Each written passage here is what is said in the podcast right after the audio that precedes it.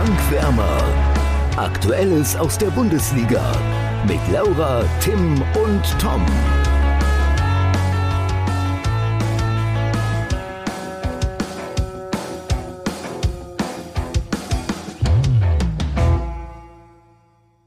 Die Hinrunde ist durch, die Bundesliga geht in die Winterpause und wir blicken zurück. Was kommt dir als erstes in den Sinn, wenn du die vergangenen 17 Spieltage Revue passieren lässt, Tim? Äh, ich muss sofort an die Hertha denken und eine, an eine Achterbahnfahrt. Die aber jetzt im Höhepunkt stoppt. Jetzt gerade, wo es schön wird, ja, bleibt man quasi oben stehen, kann die Aussicht ein bisschen genießen, kann den Moment genießen und fährt hoffentlich nicht zu schnell wieder runter. ja, das, das trifft es ganz gut. Die Hertha ist zwar nur Elfte, aber ich weiß trotzdem, wie du drauf kommst. Wir werden da später noch drüber sprechen. Ähm, wir starten aber zunächst mit dem Topspiel. Und eine Sache muss hier gesagt sein, warum ich jetzt nur Tim gefragt habe und auch warum er zu Wort kommt. Laura ist heute leider verhindert, deswegen sind wir dieses Mal nur zu zweit. Aber in der nächsten Folge wird sie hoffentlich wieder dabei sein. Aber jetzt zum, zum Topspiel, Tim. Ja, äh, ich glaube, da ist Laura ganz froh, dass sie jetzt nicht dabei ist. Ähm, ich wünschte, ich wäre auch nicht dabei. Aber naja, steckst nicht drin. Ne? ähm, unser Topspiel war Frankfurt gegen Mainz. Es endete 1 zu 0. Ich sage noch einmal ganz kurz die Tipps. Laura hat auf ein 2 zu 2 Unentschieden getippt. Du hast auf einen Heimsieg von Frankfurt, nämlich 2-1. Ein blöder 2-1-Tipp getippt. Und ich habe auf einen souveränen 1 zu 3 Auswärtssieg getippt. Ja, somit machst du den Punkt und auch bei uns ist die Hinrunde vorbei. Und nachdem ich so souverän ja, die Tabelle angeführt habe, bin ich auf einmal letzter. mein wird abgeschlagen, ne? Ja, ich bin ganz, nee, ich ganz bin, Ich bin ganz, ganz knapp hinter euch.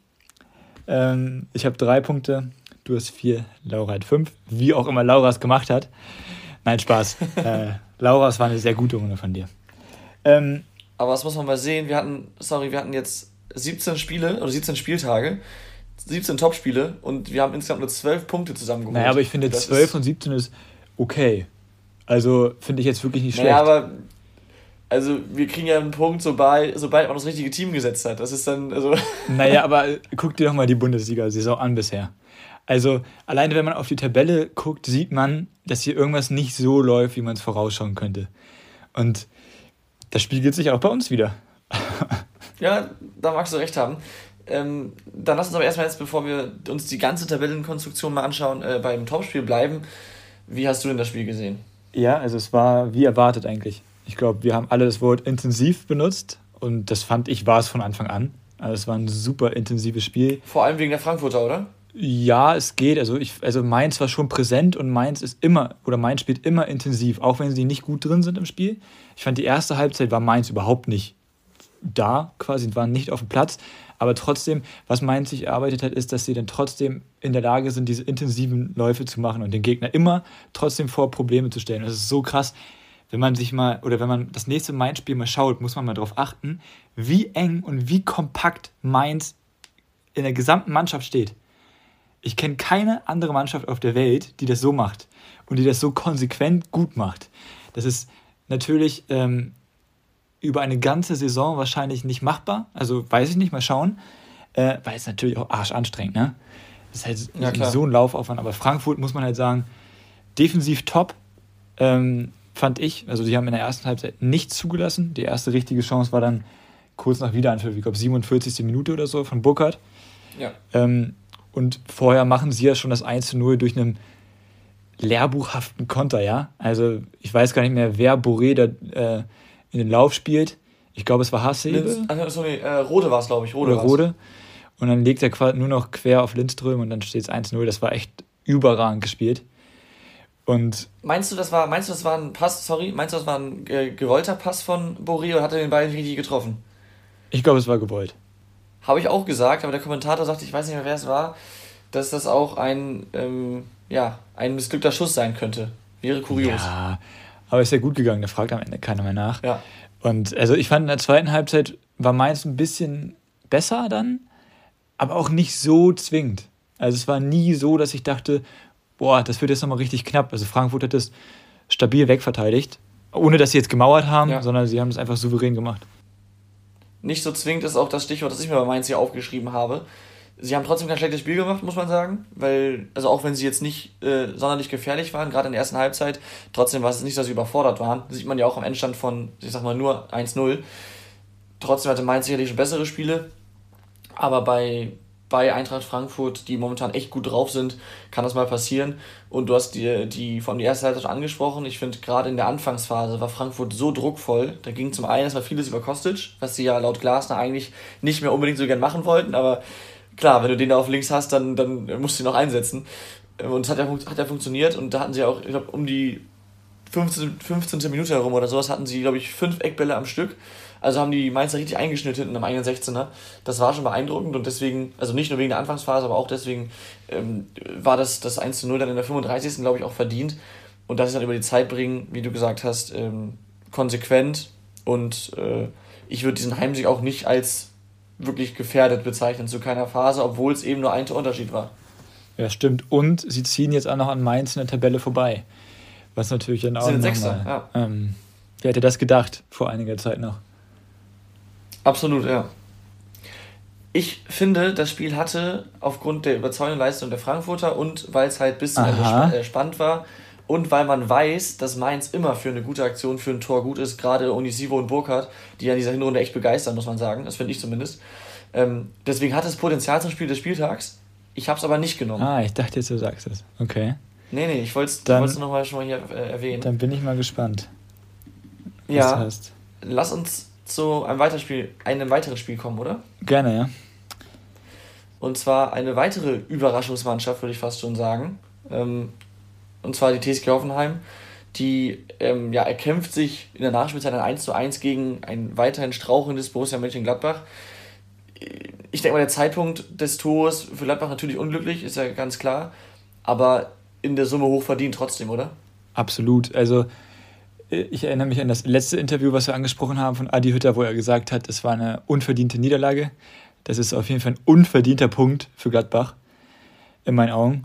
Ähm, also ich finde, sie haben es in der ersten Halbzeit ordentlich gemacht. Durch Kramer, finde ich, hatten sie wieder ein bisschen Stabilität im Spiel. Es war auf jeden Fall jetzt nicht herausragend, aber ich fand im Großen und Ganzen war es schon gut und ich fand das Tor war jetzt auch nicht total unverdient. Was mich dann nee, aber. Stimmt, die haben danach einfach aufgehört, Fußball zu spielen zum Teil. Ja, aber was ich da, was mich da, oder was, mich, was ich bewundere, ist, wie die TSG Hoffenheim das weitergespielt hat. Also, die liegen hinten, jeder weiß, okay, das ist jetzt keine einfache Situation, in der Gladbach steckt und dann liegst du eins nur hinten und normalerweise denkst du dann, oh Gott, okay, jetzt bloß keinen Fehler machen, jetzt hier bloß nicht das 0-2 kassieren gegen diese Mannschaft. Die haben wirklich im Stile einer Top-Mannschaft ihren Stiefel weitergespielt. Mit absoluter Ruhe. Und das war so überzeugend, dass, also ich glaube, Gladbach weiß selbst nicht, wie sie einen Punkt bekommen haben. Kramer hat selbst gesagt, dass es scheiße war, glaube ich, hat er sogar gesagt. Oder spielerisch auf jeden Fall nicht gut.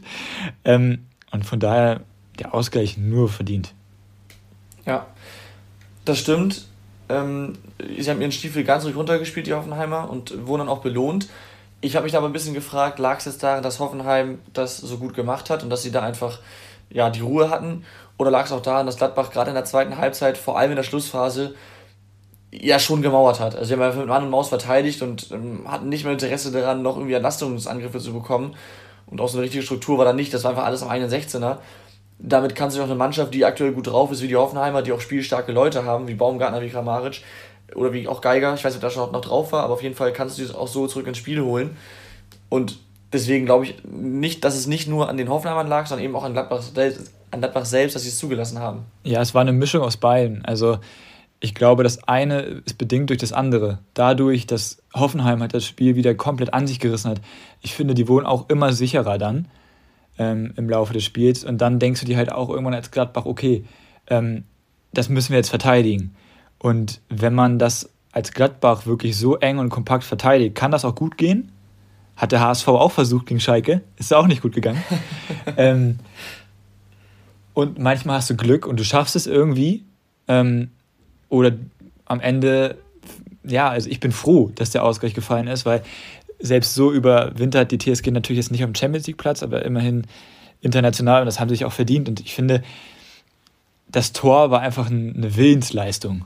Und das zeigt halt ja. einfach, ja, es ist natürlich zugelassen dadurch, dass Gladbach halt echt nicht mehr viel gemacht hat. Und das ist auch einfach erschreckend. Und ich weiß nicht, ob das mit Adi Hütter und Gladbach wirklich nochmal eine Erfolgsgeschichte wird. Ich glaube nicht. Ja, ich, ich, ich weiß, worauf du hinaus willst. Also erstmal ähm, Gladbach, dass sie da dann eben sich, sich so einlullen, einlullen lassen, dass sie nicht mehr äh, ja, Entlastungsangriffe schaffen. Das ist, glaube ich, auch der Klassiker im Fußball, da fehlt das Selbstverständnis. Also eine andere Mannschaft, die in einer besseren Verfassung ist, die fährt auf jeden Fall noch ein, zwei Konter und macht sogar das 2-0 unverdient. Äh, ich habe jetzt gerade kein Beispiel, aber da gibt es ja immer wieder. Ja, und, das nächste ähm, Spiel, was wir gleich besprechen. ja, das wollte ich sagen. Und das Ding ist, die Mannschaft ist ja auch nicht top in Form. Deswegen, äh, ja. schon mal, um das vorwegzunehmen, Leipzig gegen Bielefeld, würde ich sagen, wo sie halt das im Konter das 2-0 machen.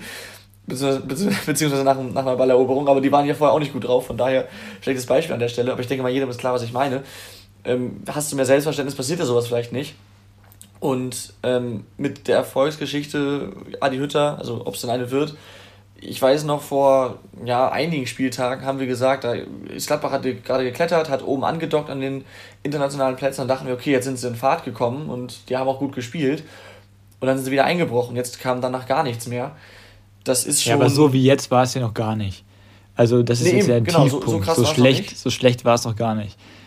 Und, und dann ist die Frage, ist es gut, dann in die Winterpause zu gehen, um dich neu zu sammeln, oder ist es schlecht, weil du jetzt eben ja, den aktuellen Stand, Platz 14, zwei Punkte vom Relegationsrang, ähm, weil du den dann eben über Wochen jetzt mitträgst. Das also ich glaube, ich glaub, Gladbach ist froh, dass sie jetzt in der Winterpause sind, weil erstmal durchatmen, einfach mal runterkommen, jetzt über die Feiertage auch mal vielleicht an nichts denken, was mit Fußball zu tun hat, auch wenn es dann vielleicht nicht so einfach ist. Ähm, Max Eberl wird höchstwahrscheinlich am Kader rumbasteln, zwangsläufig, weil Zakaria und Ginters Verträge laufen aus. Ähm, da wird ja auch immer noch mal spekuliert. Ginter meinte, es war jetzt nicht sein letztes Spiel. Bin ich mal gespannt, was da passiert bei Gladbach. Und die Verletzten kommen halt so natürlich auch nochmal eher zurück. Ne? Also das ist natürlich mhm. auch nochmal ein Punkt. Stimmt. Also ich, gegen wen muss Gladbach denn nach der Winterpause? Weißt du das aus dem Kopf? Ist Gladbach das dann nicht sogar Bayern? Aha. Ja, in München. Ja, gute Nacht, echt. also zum Auftakt der, der, der Rückrunde rutscht Gladbach auf einen Abstiegsplatz ab. Kannst du halt echt haben, ne? Also. Ja. Ai, ja, es ja, ja, ja, ja. ist schwierig. Aber gut, im Hinspiel haben sie gegen die Bayern 1-1 geholt, im Pokal haben sie 5-0 gewonnen. Aber ich glaube, gerade dann wird Bayern die nicht äh, verschonen wollen. Ja, ich wollte gerade sagen, also Nagelsmann würde ja auch so heiß machen. Ähm, ich glaube, das 0-5 sitzt bei denen echt richtig tief. Ähm, und in München ist dann auch immer noch mal so eine Sache. Also da. Ja. Ja.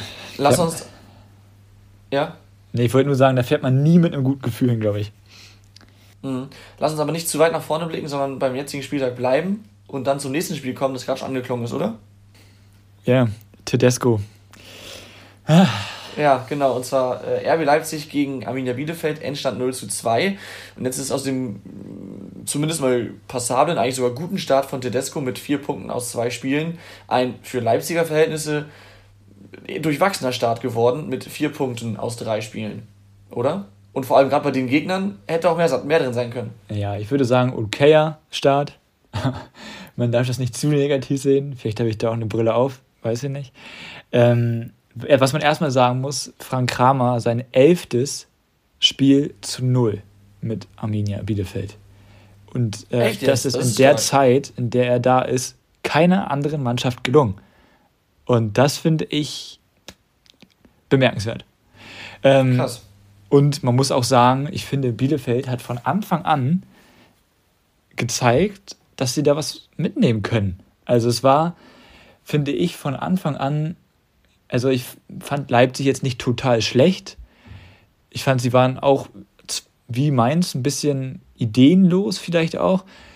Hatten natürlich mehr vom Spiel an sich, aber ich finde, wenn Bielefeld den Ball hatte, war da so eine Intensität bei und so ein Zug zum Tor, dass das schon verdient war. Ja, also ich finde, Bielefeld hat es vor allem gut verteidigt. Sie waren einfach sehr diszipliniert und haben da wenig zugelassen von Leipzig, das muss man erstmal sagen. Was, glaube ich, auch ein bisschen mit reinspielte, dass Forsberg nach sieben Minuten schon verletzt raus musste. Mit ihm fehlt natürlich auch immer ein bisschen Kreativität und auch ein Spieler, der. Acht Wochen fällt er jetzt aus. Oder ja? Acht Wochen, ja. ui. Also über Distances oder, oder individuelle Aktionen, ähm, ja, was, was kreieren kann. Das fehlt halt auf jeden Fall. Und du hast recht, wenn Bielefeld dann den Ball hatte, dann, dann wurden sie zielstrebig. Trotzdem, ich glaube, sie hatten insgesamt über 90 Minuten nur vier Torschüsse. Davon zwei Tore gemacht, das ist natürlich eine sehr gute Ausbeute, aber vier Torschüsse spricht dann auch nicht dafür, dass man offensiv allzu viel auf die, auf die äh, Kette bekommen hat. Aber wenn du damit 2-0 gewinnst, reicht es ja. Meinte ich auch nicht, aber wenn sie dann mal in diese Umschaltsituation kamen, war das schon sehr ordentlich. Ja, das stimmt. Das stimmt. Ähm, was mich vor allem gefreut hat, muss ich sagen, dass 1-0 Janni Serra, sein erstes Bundesligator hat er damit gemacht.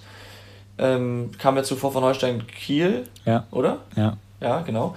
Und äh, dann eine Szene, über die würde ich ganz gerne sprechen, und zwar die rote Karte für Klos. Mhm. Wie siehst du das als Leipzig-Fan das Ganze? War das für dich eine rote Karte? Boah, also sag bitte nicht Leipzig-Fan. ähm, sag bitte einfach nur Tedesco-Sympathisant meinetwegen. Ähm, okay. Es ist eine rote Karte, keine Frage. Ähm, aber nicht in der Situation, nachdem du als Schiedsrichter die gelbe Karte gezeigt hast, dass du dann nochmal rausgewunken wirst. Also da frage ich mich, ob das wirklich eine, Fehlent eine so klare Fehlentscheidung war, also das alte Lied, dass du wieder rausgewunken mhm. wirst. Und dann, also wenn ich der Schiedsrichter wäre, hätte ich das genauso gemacht. Also wenn er die Szene nochmal gezeigt bekommt, muss er die rote Karte zeigen. Das ist eine glasklare rote Karte steht jetzt auch fest, zwei Spiele Sperre. Ähm, aber ich glaube, die gelbe Karte, also wenn er sie jetzt im Spiel so zeigt, beschwert sich, glaube ich, keiner. Ich glaube, nicht mal Leipzig hätte sich beschwert. Aber wenn er sich das halt nochmal anschaut, kann ich schon sehr, sehr nachvollziehen, dass das eine rote Karte ist. Ja, ich sehe es ähnlich, aber dann doch, also ein bisschen unterschiedlich noch. Und zwar, ich sehe es eigentlich genauso wie Kommentator Florian Schmidt-Sommerfeld, Sommerfeld, äh, der gute Schmiso der hat so ähnlich gesagt wie du, aber er meinte auch, also das sehe ich auch so, wenn er sich das Ganze dann anguckt, klar, dann sieht man schon, das ist ein ziemlich hartes Einsteigen, aber da muss er ja trotzdem berücksichtigen, wie, es, wie er es vorher gesehen hat, nämlich dass er halt, also Klos kommt auf diesen Schritt zu spät, er will, er will zum Ball, das sieht man, ich glaube, er versucht noch ein bisschen abzubremsen, aber ist einfach in voller Fahrt. Und da muss man auch sagen, Klos, der wiegt, ich glaube, 95 Kilo, das ist ein ziemlicher Brocken, also das sieht auch hart aus, wenn der da so also einsteigt, klar, das macht es nicht besser, aber trotzdem, und ich finde auch im Spiel, die gelbe Karte ist okay. Wenn er direkt rot zeigt, dann darfst du es auch nicht zurücknehmen, weil es war einfach schon ein hartes Einsteigen, offene Sohle auf, auf die Wade, glaube ich, ne? Ähm, ja, also ich weiß nicht, ob es. Also oberhalb des Knöchels. Ja. Und das ist dann mit, mit Rot vertretbar, aber nochmal, wenn du erst gelb gibst, dann, dann musst du erstmal nicht rausgewunken werden. Und wenn du rausgewunken wirst, musst du sagen, okay, ich hab's. Äh, ich habe ja mit Gelb entschieden, das ist vielleicht dunkelgelb, aber es ist keine glasklare Fehlentscheidung und dann lasse ich es bei Gelb. Zumal, wie gesagt, Klose einfach, man hat es ja direkt gesehen, er hat direkt zurück, also danach äh, sich entschuldigt und hat einfach den Spieler zu spät gesehen. Und das ist was anderes als jemand, der mit, mit, mit Volldampf ankommt und auf, auf weite Sicht sieht, als sich der Gegenspieler trotzdem durchzieht. Ja, also ich verstehe deinen, ich verstehe deinen Gedanken schon, aber man muss halt auch einfach sagen, der steigt mit der offenen Sohle, mit vollem Körpergewicht auf die Wade oder also oberhalb des Knöchels, jetzt egal, ich weiß nicht mehr, von wo er kam. Ich glaube, er kam von vorn ein bisschen mehr, das weiß ich nicht mehr. Ähm, ja, von vorne. Schick von vorne. Das ist, es ist halt einfach, es ist halt einfach so ein, ein hartes Foul, dass du da wirklich, also erstmal ein Wunder, dass er sich da nicht verletzt hat, in meinen Augen. Und dann ist es auch einfach eine also ich kann sehr nachvollziehen, dass es eine rote Karte ist, weil es sieht halt auch einfach böse aus er steigt halt wirklich mit der offenen Sohle, zack, bam, rauf da. Und es tut schon weh. Also, es sieht schon übel aus, aber für die Bielefelder war es dann ja quasi auch egal, denn ich glaube, nur fünf Minuten später macht Okugawa das 0 zu 2 nach einem katastrophalen Fehlpass von Haidara zuvor. Und dann war das Spiel durch. Also gerade aufgrund der Tatsache, dass Leipzig einfach auch nicht wirklich gefährlich wurde vom Tor, dass sie dann noch zwei Tore aufholen, hat, glaube ich, kaum einer, der das Spiel bis dahin gesehen hat, sich gedacht. Ging mir zumindest so. Und dann hat es Bielefeld ja auch über die Zeit gebracht. Und jetzt ist das eingetreten, was du vor ein paar Wochen gesagt hast. Da habe ich nämlich gesagt, dass von den Abschiedskandidaten, außer Fürth, die eben abgeschlagen ist, Bielefeld das, das Sorgenkind ist. Und dem ist nicht so. Sie sind jetzt plötzlich wieder dran. Ein Punkt hinter Platz 16, zwei hinter Platz 18, äh, hinter, hinter Platz 15. Mhm. ähm, die sind voll zurück, oder? Ja, absolut. Also ich habe mir, hab mir davor bei Bielefeld auch nicht allzu große Sorgen gemacht, weil ich fand auch die Spiele, die sie verloren haben, waren immer knapp. Klar war immer mal so ein Ausreißer bei, wie gegen Leverkusen, 0-4 oder so war das, glaube ich. Aber sonst immer 0-1. Ja, meistens war es 0-1, glaube ich. Oder 0-2 auch mal. Aber also ich, ich bin von Bielefeld überzeugt und ich bin überzeugt auch von dem Trainer. Und ich bin noch überzeugter davon, dass sie schaffen, weil Gonzalo Castro höchstwahrscheinlich jetzt kommen wird. Das ist natürlich auch nochmal ein Punkt. Also, aber andererseits. Wie, ja, ja, der ist doch vereinslos. ist das Gerücht? Ja, also ich weiß nicht, wie fortgeschritten es ist, aber auf jeden Fall ist er vereinslos und ähm, er wurde jetzt auf jeden Fall damit in Verbindung gebracht. Was ich aber halt ein bisschen kritisch sehe, ist halt die Konkurrenz im Abstiegskampf. Weil der Abstiegskampf, finde ich, durch Mannschaften bestückt ist, sage ich jetzt mal, die man da eigentlich mhm. nicht so sieht. Sprich Wolfsburg, Gladbach, Hertha irgendwie jetzt, also Hertha schätze ich sowieso nicht als Abstiegskandidat ein. Ähm, Stuttgart wird sich auch fangen, vor allem wenn Kalajdzic dann noch kommt. Ähm, und dann ist Bielefeld auf einmal auch fast allein da. Und das ist halt das, was mir Sorge macht, zum Beispiel. Trotzdem. Also trotz der ja, positiven Entwicklung. Ich finde, bei, bei, jetzt hast du es angesprochen, bei Wolfsburg und Gladbach, äh, wenn man sich die Tabelle anschaut, dann sind sie Abstiegskandidaten aktuell, dann sind sie im Abstiegskampf, aber ich, ich sehe sie da auch nicht über längere Zeit. Trotzdem, das hat man in den letzten Jahren auch immer gesehen, wenn eine Mannschaft, die da theoretisch nicht hingehört, da über längere Zeiten steht und man merkt, die kommen da irgendwie nicht raus, dann kann das auch ein, plötzlich ein großer Nachteil werden, dass man eben da eigentlich nicht hingehört, weil ähm, es in den Köpfen anfängt zu rattern. Von daher glaube ich, dass es für gerade für Wolfsburg und Gladbach eine schwierige Situation ist, wenn sie da nicht rauskommen.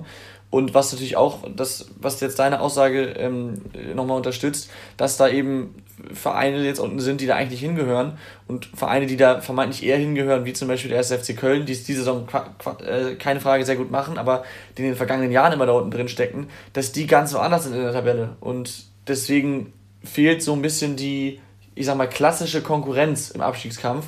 Und das könnte, wie du auch gesagt hast, für Bielefeld ein Problem werden. Ja, aber dazu muss man aber auch sagen, also wenn sich bei Gladbach jetzt nicht viel verändert, sehe ich keinen Grund, warum das auf einmal anders werden sollte. Und bei Wolfsburg genauso.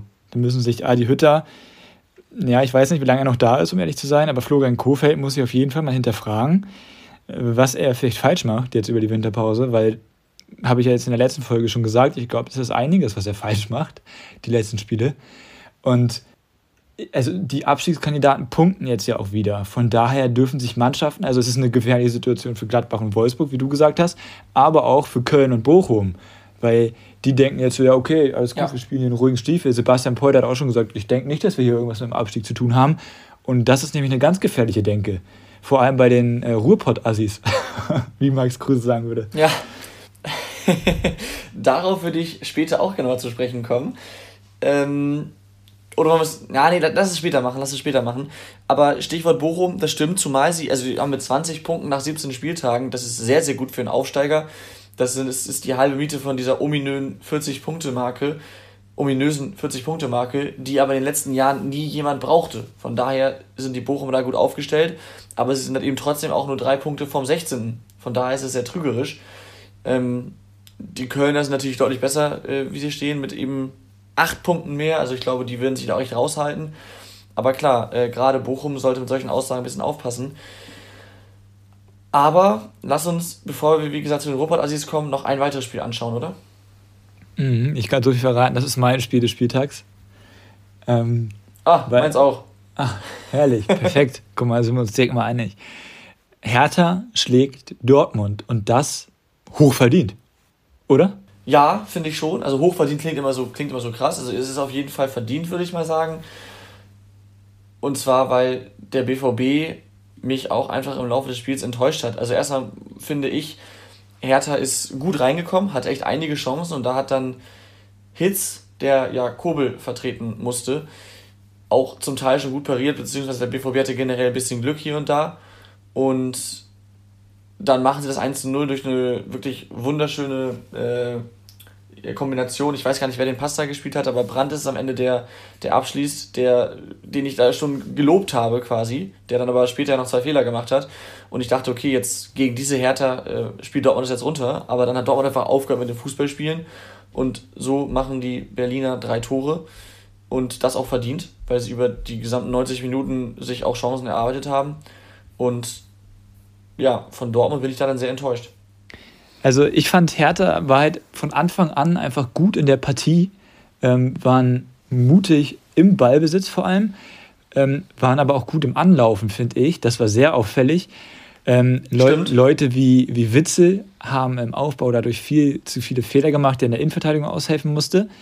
Ähm, ich wollte gerade sagen, sorry, das muss man auch sagen, das, das muss man dazu sagen. In der Innenverteidigung haben Pongracic und Witzel gespielt. Das ist natürlich eine Kombination, die so nicht eingeplant ist und die so auch nicht aber Witzel, alles andere als die Bestbesetzung ist. Aber Witzel kann das eigentlich. Ähm, und das hat er auch schon ja, gemacht. hat er auch schon besser gemacht. Das muss er auch besser machen.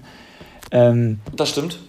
Und das war, ja, also Hertha muss man loben dafür, wie sie angelaufen sind, finde ich. Und wurden dann halt auch im Prinzip belohnt durch das frühe 1-0, was dann aberkannt wurde, äh, zu Recht aberkannt wurde. Weil, also ich dachte als erstes, oh je, das muss zählen eigentlich, weil er greift auch gar nicht ein. Also nicht wirklich, dachte ich. Dann habe ich mir ein paar Sachen durchgelesen, mir das nochmal genau angeguckt. Zählt zu Recht nicht. So. Ähm, dann, dann das Tor von Julian Brandt äh, überragend. Aber wie Hertha dann reagiert hat, und das zeigt mir einfach, dass das trotzdem auch eine Truppe ist, die funktioniert. Also es ist jetzt nicht so, dass elf einzelne Spieler auf dem Platz stehen und jeder für sich spielt, wie es letzte Saison teilweise war. Ich finde schon, dass es äh, eine Mannschaft, also eine Mannschaft ist, die vielleicht beschränkt ist in ihren Mitteln aktuell noch, die das aber dafür sehr, sehr mutig macht und dafür auch einfach belohnt wurde jetzt in diesem Spiel. Und völlig zu Recht gewonnen hat dann. Und wichtige drei Punkte gesammelt hat. Ganz genau, jetzt haben sie nämlich über die Winterpause Ruhe. Teil von Korkut kann in Ruhe arbeiten. Der ein oder andere Spieler kommt dazu. Punkte.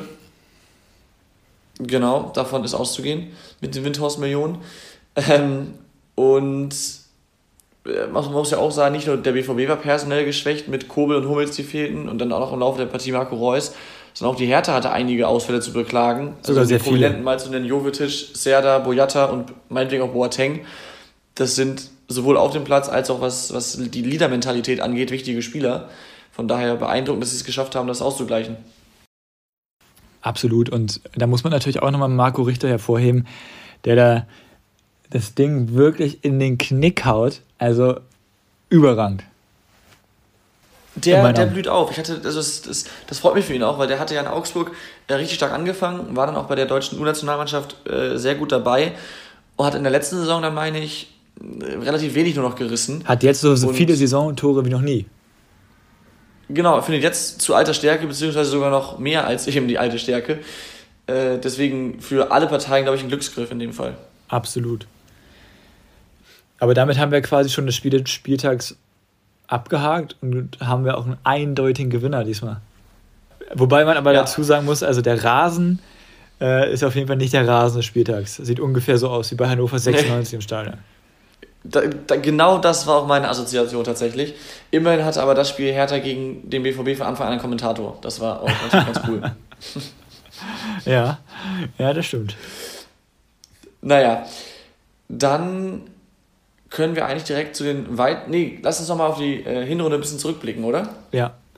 Und zwar waren wir jetzt gerade beim BVB und die sind jetzt plötzlich neun Punkte hinter den Bayern, nachdem es zuletzt direkt vor dem direkten Duell noch sehr spannend war.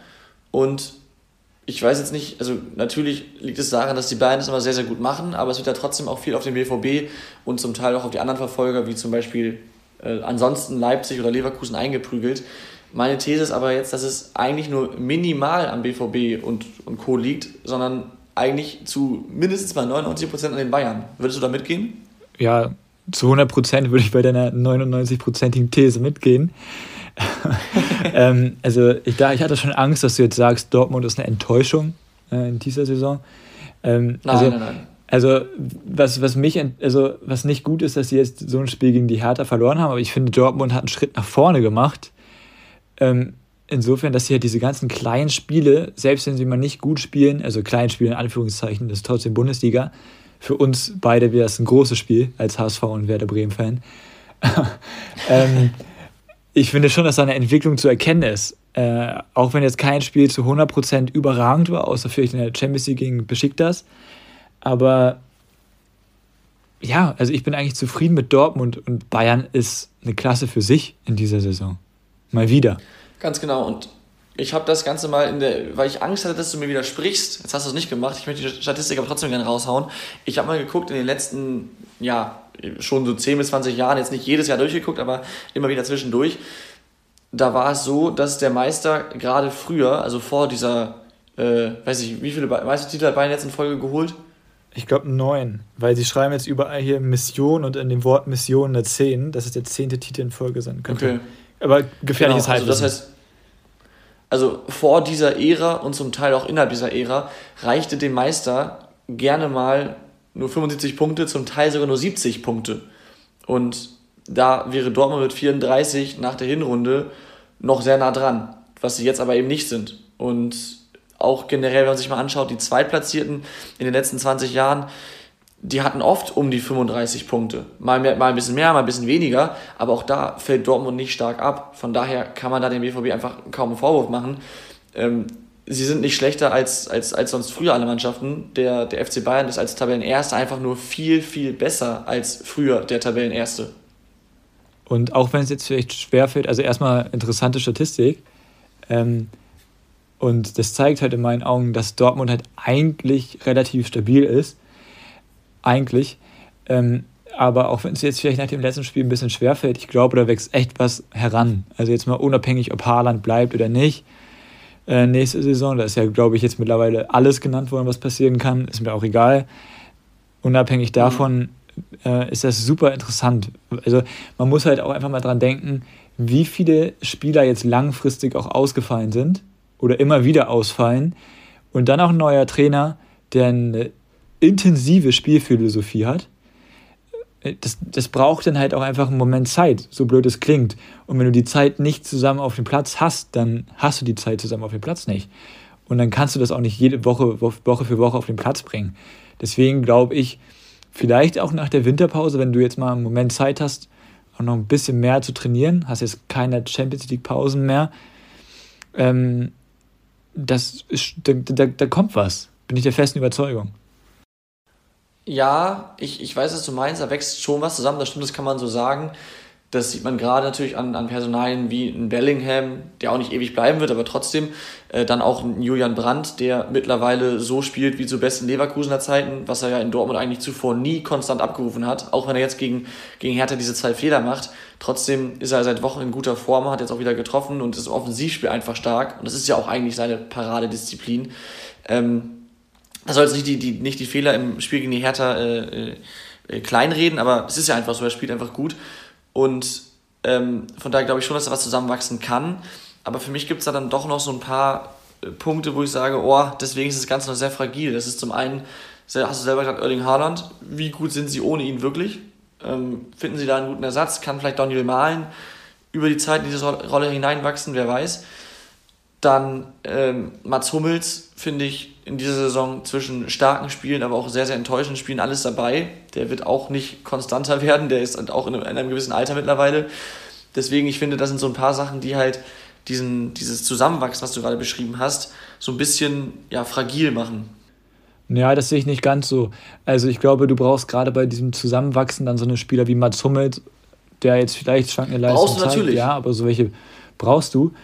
Ähm, was man zum Beispiel halt auch nochmal berücksichtigen muss, ich glaube schon, dass da noch der ein oder andere dazukommt, weil sie haben so gut wie gar keine Flügelspieler. Was auch okay ist, wenn sie jetzt zum Beispiel im Rautensystem spielen oder mit einer Dreierkette und dann mit diesen Schienenspielern, wie man sie ja jetzt nennt, ähm, also den hochstehenden Außenverteidigern. Also du hast kein Flügelspiel, du hast da nur Marius Wolf und bei allem Respekt, er macht es gut, finde ich, in dieser Saison, aber es kann nicht der Anspruch von Dortmund sein, dass Marius Wolf einer der einzigen normalen Flügelspielern ist, weil alle anderen sind in meinen Augen so ein bisschen mehr im Zentrum mittlerweile zu Hause. Ja. Und das haben ja. wir vor der Saison auch gesagt als Schwachstelle, dass halt den Dortmundern die Flügelspieler fehlen, auch wenn sie eben zentrumslastig spielen wollen. Eins, zwei solltest du schon haben. Ja, aber hast du denn eine Überraschung der kompletten Saison, wenn du jetzt nur eine nennen müsstest? Bisher. Ähm, wenn ich eine nennen müsste, dann ist es der, der SC Freiburg. Also, ja. das ist jetzt ein bisschen abgedroschen. Ich meine, die sind dritter Platz, das ist Wahnsinn. Und ich glaube, es überrascht kaum noch jemanden, wenn der SC Freiburg nach einer Hinrunde oder auch nach mehr gespielten Spielen ähm, sich im oberen Tabellen, Tabellen, in der oberen Tabellenhälfte oder sogar im oberen Tabellenhälfte, Tabellendrittel befindet, weil sie schon oft bewiesen haben, dass sie es können. Aber dass sie auf Platz 3 stehen, ähm, vor Leverkusen, vor Leipzig, äh, vor Wolfsburg, vor Gladbach, das ist schon ein dickes Ding, würde ich sagen. Ja, hätte ich auch genannt oder halt Hoffenheim, weil das, das habe ich, also klar sind sie jetzt nur in Anführungszeichen Fünfter, aber was die für eine Serie auch hingelegt haben und wenn man sich mal anguckt, die letzten fünf oder sechs Spiele, was das für Gegner waren, Leipzig, Gladbach, Leverkusen, wer da gesagt hat oder wer da Geld drauf gewettet hätte, dass die da unbesiegt durchkommen, ja, der wäre jetzt reich. Also das ist schon ja. auch stark gewesen, muss man sagen. Das, das stimmt. Wollen wir im Zuge dessen einfach mal zu unseren Rubriken kommen? Gerne, ja. Und zwar haben wir da den Gewinner der Woche ein bisschen abgewandelt zum Gewinner der Hinrunde. Da kann man mhm. natürlich dann auch zweifelsohne den SC Freiburg nennen oder auch die TSG Hoffenheim oder auch Eintracht Frankfurt. Ähm, gerade bei der Eintracht muss ich sagen, deswegen habe ich sie auch, die hatten ja im Sommer schon einige Unruhen, dieser, ja, mit, mit Kostic, mit Younes und so weiter. Auch so ein kleiner Umbruch neuer Trainer, wo man sagt, okay, das ist äh, spannend, das kann gut gehen, das kann auch in die Hose gehen. Und anfangs sah es so aus, als ging es in die Hose. Aber jetzt sind sie plötzlich, wir haben es vorhin gesagt, Sechster. Ein Punkt hinterm Champions League Platz. Ähm, von daher, äh, ja, für mich auch einer der Gewinner. Und die anderen beiden auch, die du gesagt hast, quasi? Ja. Ja, ja also ich habe ähm, drei einzelne Personen genommen. Ähm, da ergänzen wir uns super. alle drei Personen, fällt mir gerade auf, sind Ex-Leipziger. Huh. Wir, fangen, wir fangen an mit einem Stürmer, nämlich Patrick Schick. Äh, überrascht mich sehr, ja. weil es vorher einfach nicht so lief in Leverkusen oder generell in der Bundesliga, sobald er halt nicht das Tschechien-Trikot anhatte. Und jetzt mit 14 Ja, aber Leipzig war schon stark in der ersten Saison, sorry. Ja, ja aber jetzt. Ja, okay, okay, okay, hast recht. Aber ich habe es trotzdem nicht kommen sehen. Ich habe es trotzdem ja. nicht kommen sehen diese Saison. Und das ist auf jeden Fall für mich ein Gewinner der Hinrunde. Ein Gewinner der Hinrunde ist für mich auch, so blöd es auch ist, da jetzt einen Bayern-Verantwortlichen zu nennen, Julian Nagelsmann. Einfach aus dem Grund, dass Bayern eine Offensivmaschine ist, so viele Tore machen. Es ist unfassbar was er aus Sané gemacht hat. Ja? Hansi Flick ist an ihm genau, das wollte ich auch gerade sagen. verzweifelt. Ja. Das erste Saisonspiel in Gladbach, weiß ich noch, haben alle gesagt, oh Gott, den kannst du verkaufen für 20 Millionen nach, weiß nicht, China. Ähm, mhm. Was er aus ihm gemacht hat, auch wie er Bayern quasi, das ist ja schon eine kleine Revolution, dieses Spiel, mit dieser Dreierkette mit zwei Zehnern, nämlich dass er Sané als zweiten Zehner aufbietet. Und dann noch diese ganzen Nebenkriegsplätze, ja, also die, äh, hier, die Geschichte mit Katar oder was auch, also alles, was kam, hat der.